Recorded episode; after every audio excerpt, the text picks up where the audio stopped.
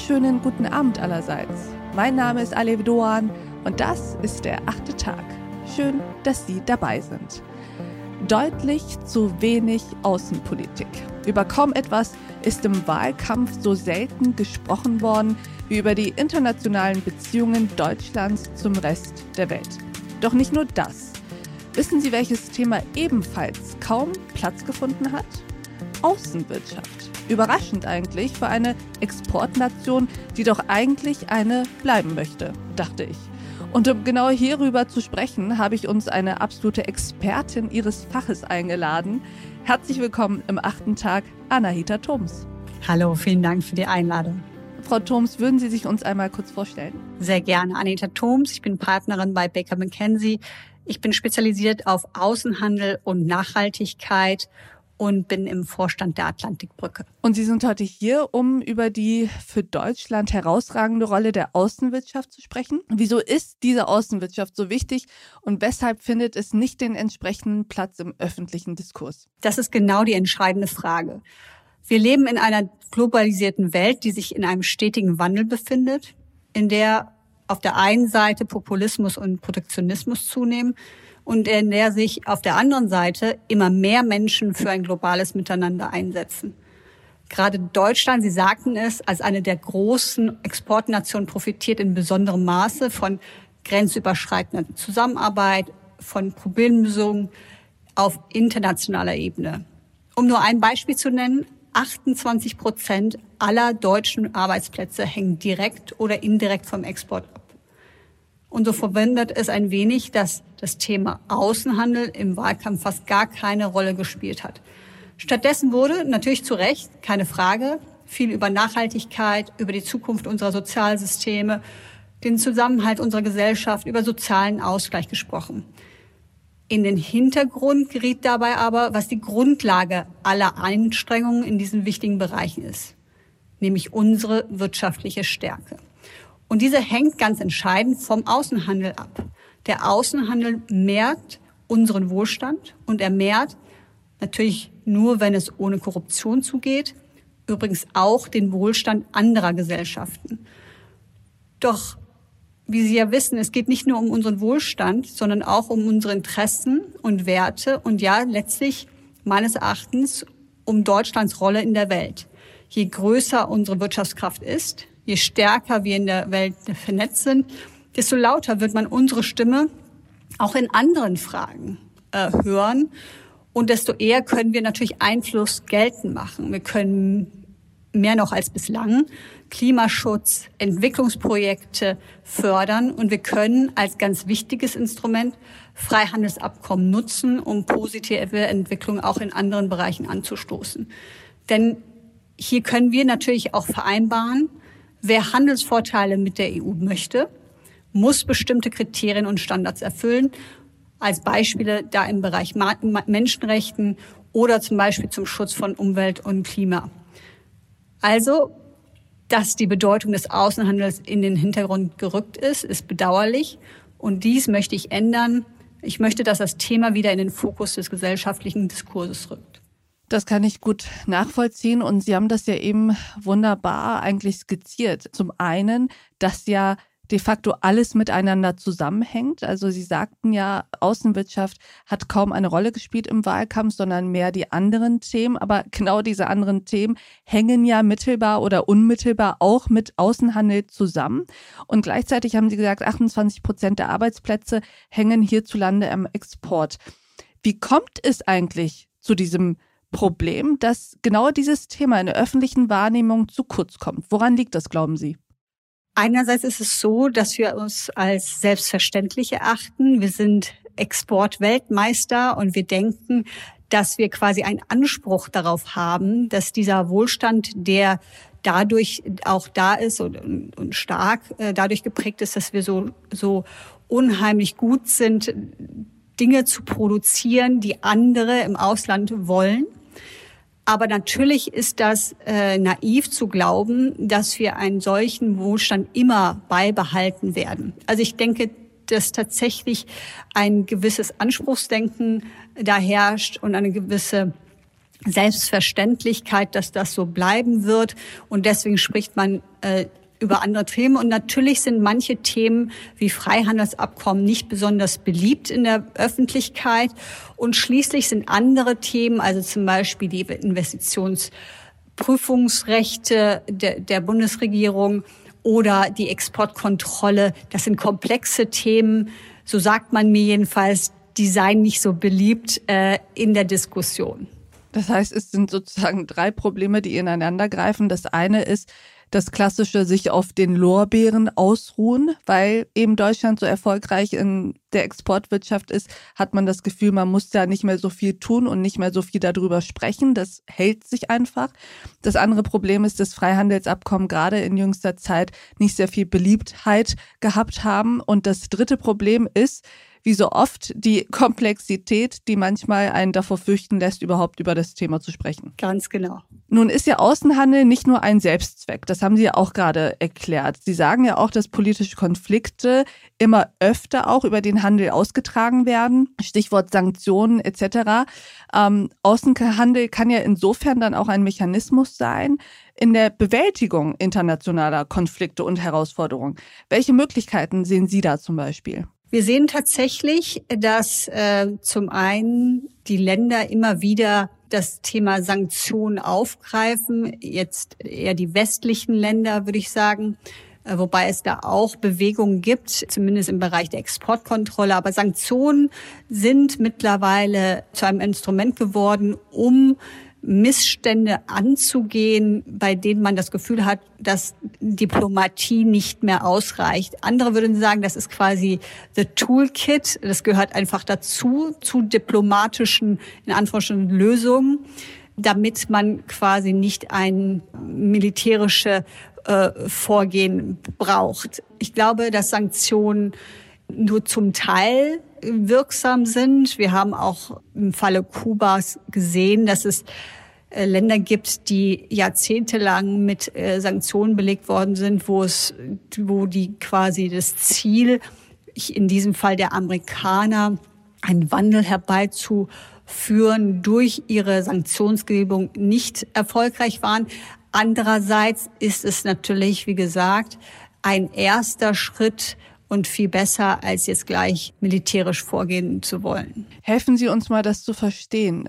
Von welchen Kriterien hängt es denn ab, ob eine Sanktion die gewünschten Effekte erzielen kann oder nicht? Also es gibt ja unterschiedliche Embargen. Es gibt das Totalembargo, wo man quasi ein Land vollumfänglich mit Sanktionen belegt. Man darf dann mit diesem Land quasi gar keinen Handel mehr betreiben.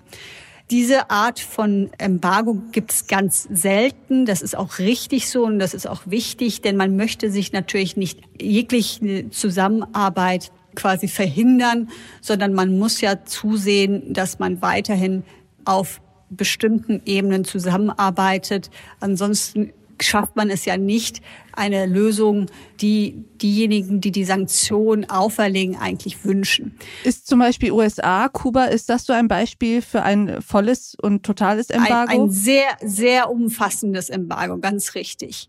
Und dann gibt es Sanktionen, die sind sehr weitgehend. Also das sehen wir beispielsweise im Hinblick auf Syrien, wo wir sehr weitgehende Sanktionsbestimmungen haben. Und dann im Verhältnis dazu gibt es die Russland-Sanktionen, die viel enger gestrickt sind. Sie, Sie erinnern sich sicherlich, dass als die Sanktionen quasi kurz bevor sie eingeführt worden sind, war die große Debatte, ob man überhaupt in der Europäischen Union quasi Einigkeit bekommen kann, diese Art von Sanktionen einzuführen. Und da, von daher konnte man sich nur auf bestimmte limitierte ähm, Sanktionen einigen. Das ist also quasi ein, ein Beispiel dafür, wo man sehr gezielt versucht hat, bestimmte Unternehmen, bestimmte Branchen und Sektoren zu sanktionieren. Ich bin davon überzeugt, dass diese ganz umfassenden Sanktionsregime sehr wenig helfen. Im Gegenteil, sie bewirken auch häufig, dass die Bevölkerung vor Ort sehr leidet Und dadurch führt es natürlich nicht dazu, dass im Land selbst besonders viel Sympathie herrscht, eine Veränderung bei, ähm, herbeizuführen.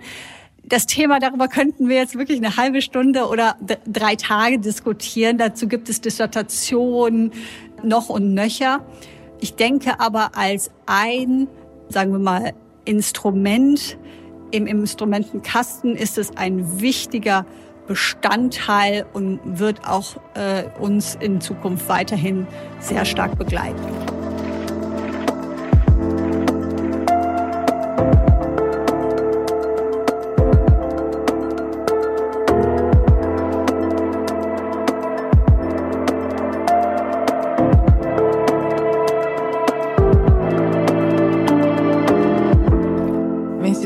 Verstehe, diese sehr weitgreifenden Sanktionen führen eben zu einer Art ja, Eskalationsspirale, die dann im Endeffekt vielleicht vorhandene Modernisierungs- oder Reformwünsche oder auch Prozesse in einem Land sogar eher entgegenwirken und dazu führen, dass noch mehr Sympathien verspielt werden und der Kontakt komplett auch zur Zivilgesellschaft abreißt. Ganz genau, das ist absolut richtig.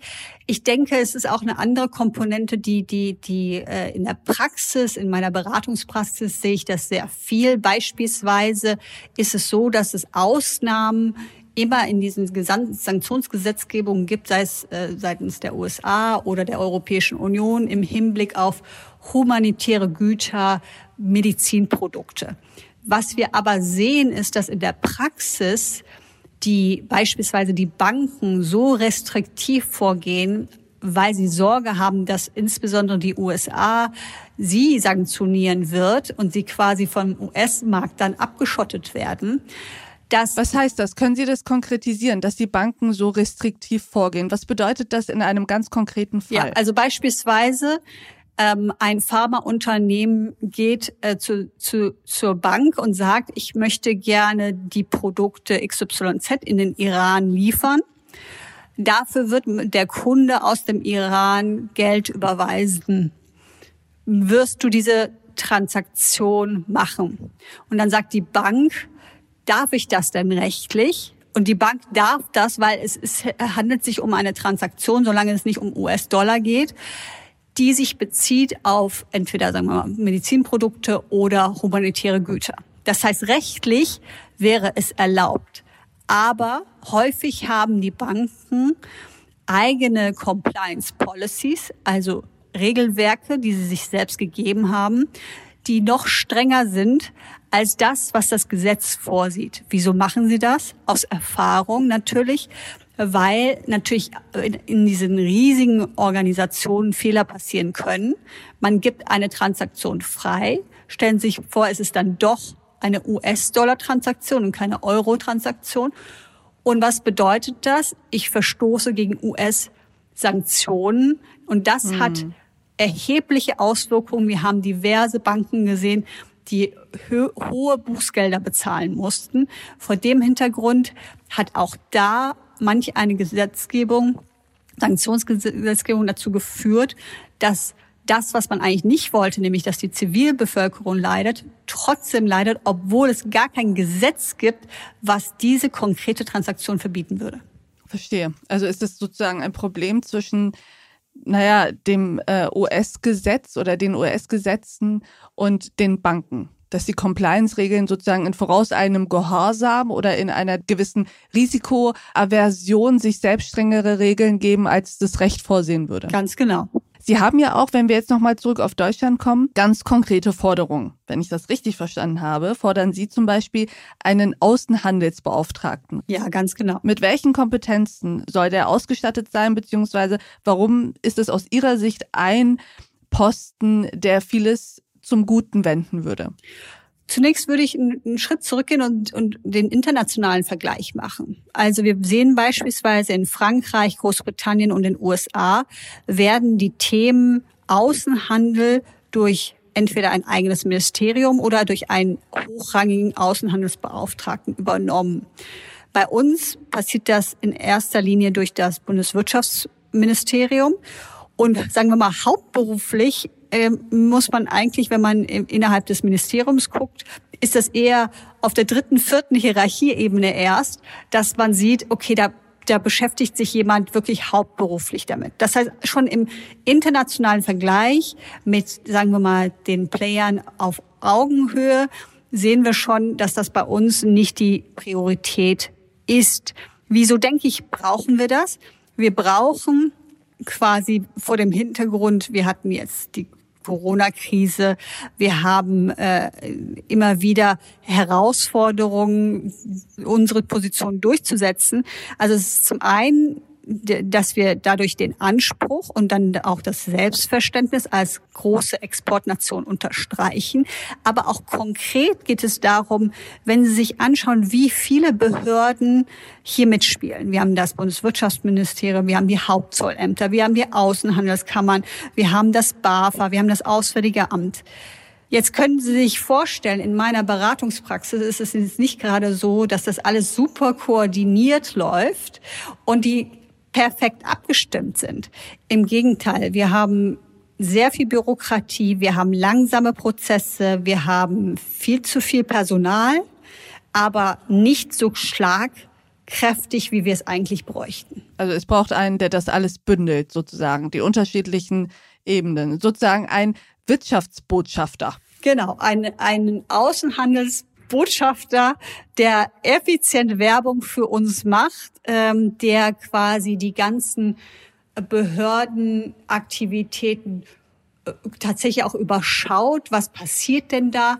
Und ich fordere ja quasi auch, dass man die Auslandsvertretung stärkt, dass man quasi speziell geschulte Mitarbeiter in den Auslandsvertretungen besetzt, die in außenwirtschaftlichen Angelegenheiten einfach wirklich Ahnung haben und dann auch den Wirtschaftsstandort Deutschland bewerben.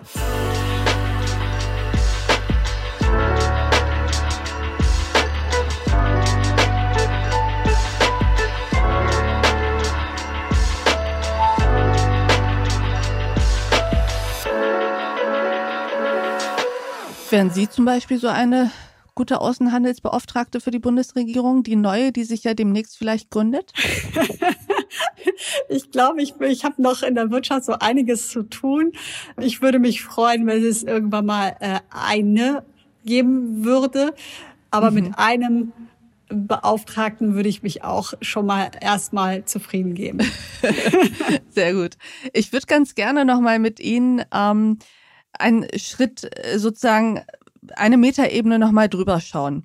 Denn es geht Ihnen ja nicht nur darum, dass wir die Außenwirtschaft stärken, um dadurch einfach nur äh, mehr Wohlstand in Deutschland zu erreichen, sondern Sie sehen ja die Außenwirtschaft auch als eine Schnittstelle zwischen Handel und Nachhaltigkeit. Wollen Sie uns da nochmal ähm, einen Impuls dafür geben, inwiefern der Außenhandel ein Werkzeug sein kann, um auch, ich sag mal, diese ganzen wertegeleiteten Ideen und Ideale weiterzutreiben? Ja, also es ist so, dass der Außenhandel eröffnet uns ja viele Möglichkeiten zur Gestaltung. Und wenn man sich wichtige Projekte anguckt, etwa auf den Gebieten des Klimaschutzes, der Entwicklungshilfe, was wir da ja machen können, ist viel größer. Ich habe viel, äh, ich habe lange Zeit im Ausland gelebt, in den USA, äh, in Brasilien, in Belgien, in London. Und was man natürlich auch sehen kann, ist, Deutschland hat dadurch, dass, dass wir so eine, so starke Produkte haben, natürlich auch ein ganz großes Interesse der Zusammenarbeit. Wie können wir das jetzt wieder auf eine Win-Win-Situation bringen. Also nicht nur Wohlstand für Deutschland, sondern Wohlstand für die Welt. Da nochmal sehr wichtig.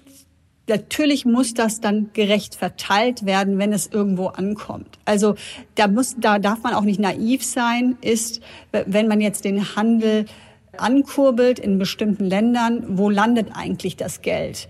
Denn wir sehen immer noch extrem viel Korruption.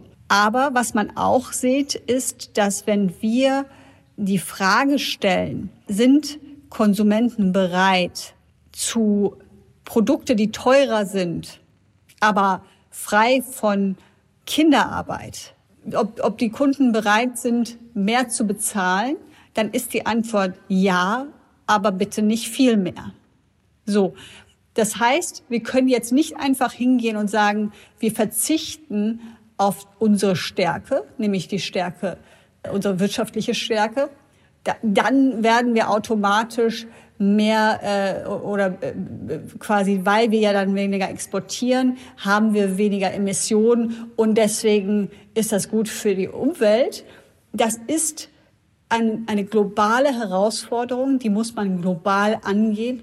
Das heißt, allein die Tatsache, dass wir in Deutschland verzichten, werden wir nicht unserem Ziel näher kommen. Ich weiß, es sind viele unterschiedliche Punkte, aber ich glaube, ich oder ich hoffe, es wird klar, dass wir durch zum einen durch qualitativ hochwertige Produkte, quasi mit dem Label Made in Germany, dazu beitragen können, gute Produkte ins Ausland zu bringen, aber dass wir gleichzeitig auch schauen müssen, dass wir Nachhaltigkeit pushen. Das bedeutet aber nicht, dass wir durch Verbote etwas äh, erreichen können. Denn wie gesagt, es kommt ganz stark darauf an, sind die Kunden bereit, das zu bezahlen? Und inwieweit können wir, wenn wir auf unseren Wohlstand verzichten, damit rechnen, dass die Menschen bereit sind, tatsächlich noch mehr in, in Klimaschutz, in Umwelt, in Biodiversität zu investieren. Und die Studien dazu zeigen, nun mal, da darf man nicht naiv sein, Menschen konzentrieren sich erstmal darauf, auf ihren eigenen Wohlstand und dann sind sie bereit, auch in andere und dann beispielsweise in, in das Thema Klimaschutz, aber auch, ich möchte gerne die die Schokolade kaufen, die teurer ist. Die kostet zwei Euro tatsächlich mehr. Wie viele sind bereit, die zwei Euro mehr zu bezahlen? Diejenigen, die, denen es gut geht und ein paar Ausnahmen. Ja, also ich glaube, da, da ist es mir wirklich wichtig, darauf nochmal hinzuweisen. Die Studien sagen, ja, wir sind bereit, da zu verzichten oder beziehungsweise mehr zu bezahlen, aber nicht viel mehr. Ich verstehe, glaube ich, ganz gut, was Sie meinen. Es geht ja auch im Endeffekt darum, dass wir nicht durch eine Art Verzichtsideologie so tun, als könnte man sich einfach aus diesem globalen Spielfeld zurückziehen. Denn das würde ja nur bedeuten, dass man, naja, es zulässt, dass die anderen einem die Regeln diktieren. Und dann hat man ja gar keine Gestaltungskraft mehr, um selber äh, zu sagen oder um agierend einzuwirken und zu sagen, ähm, wir sind hier eine Wirtschaftsmacht, wir wollen unseren Wohlstand und wir wollen das in einer Art, dass wir A, Verantwortung für unsere Lieferketten übernehmen und B, gerade durch unsere Exportkraft für eine Welt sorgen, die vielleicht eben doch dazu kommt, CO2 zu reduzieren etc. Ja, ganz genau. Also ich denke, dass wir durch unseren, durch die Grundlage, dadurch, dass wir einfach so wirtschaftlich stark sind, es ist ja jetzt nicht so, dass sich die Leute für unsere Produkte interessieren und für, für die Zusammenarbeit. Wenn wir nicht wirtschaftlich so stark wären, hätten wir nicht so eine starke Stimme in der Welt. Das heißt, je größer unsere Wirtschaftskraft ist, desto lauter wird man uns äh, hören und, und, und zwar auch im Hinblick auf Fragen wie Klimaschutz, Entwicklungsprojekte und dergleichen. Aber müsste man dann nicht ein bisschen größer denken und diesen Außenhandelsbeauftragten nicht auf deutscher Ebene, sondern auf EU-Ebene einsetzen? Ja, das ist natürlich eine Diskussion. Es gibt natürlich den Handelskommissar, der jetzt auch quasi am Tisch sitzen wird bei dem sogenannten TTC. Also es gibt ja quasi mhm. ein Trade and Technology Council, wo der, der ist ganz frisch, ganz neu. Und da sollen vor allem äh, sagen wir mal, sehr aktuelle Technologiethemen besprochen werden, Handelsthemen gesprochen werden. Und da wird tatsächlich auch der Handelskommissar mit am Tisch sitzen. Und ja, die Handelspolitik, die wird ja äh, maßgeblich geprägt durch EU-Recht.